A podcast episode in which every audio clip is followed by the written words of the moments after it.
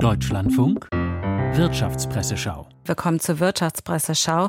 Darin die guten Geschäftszahlen von TUI. Dazu schreibt das Handelsblatt: Das Darben hat ein Ende.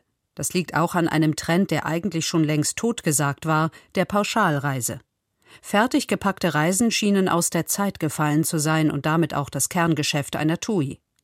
Doch anders als erwartet gibt es weiterhin eine Nachfrage nach solchen Angeboten. Die Pauschalreise erlebt ein regelrechtes Comeback, freilich in einem neuen Gewand. Das Schlagwort lautet dynamische Paketierung. Die Kunden stellen ihr Reisepaket selbst zusammen, mit Produkten von TUI, aber auch mit Angeboten externer Partner wie Airlines und Hotels. Dieses Geschäft wuchs, laut TUI, zwischen Oktober und Dezember um 24 Prozent. Die Frankfurter Rundschau kommentiert den Beginn der Biofachmesse in Nürnberg. Bio-Lebensmittel gelten als teuer, dennoch haben ihnen Verbraucherinnen und Verbraucher nach einer Delle 2022 nicht anhaltend den Rücken gekehrt. Das hat nicht nur mit einem Drang zu gesunder Ernährung zu tun. Im vergangenen Jahr war Bioware krisenresistent. Die Preise für konventionelle Lebensmittel stiegen jedenfalls deutlich schneller als für biologisch angebaute.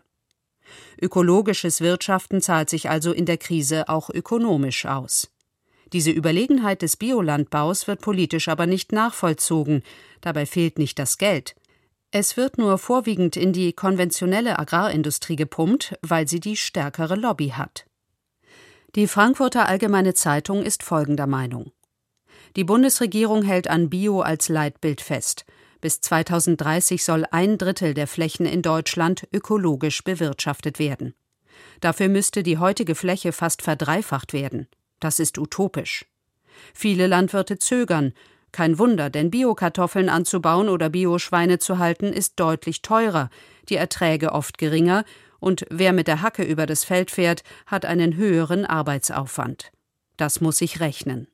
Und wer seinen Betrieb auf Bio umstellt, tut das nur wohl überlegt, denn der Prozess dauert Jahre.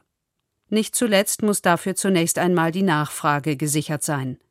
In einem kleinen Marktsegment wie diesem kann es schneller zu Überangeboten kommen.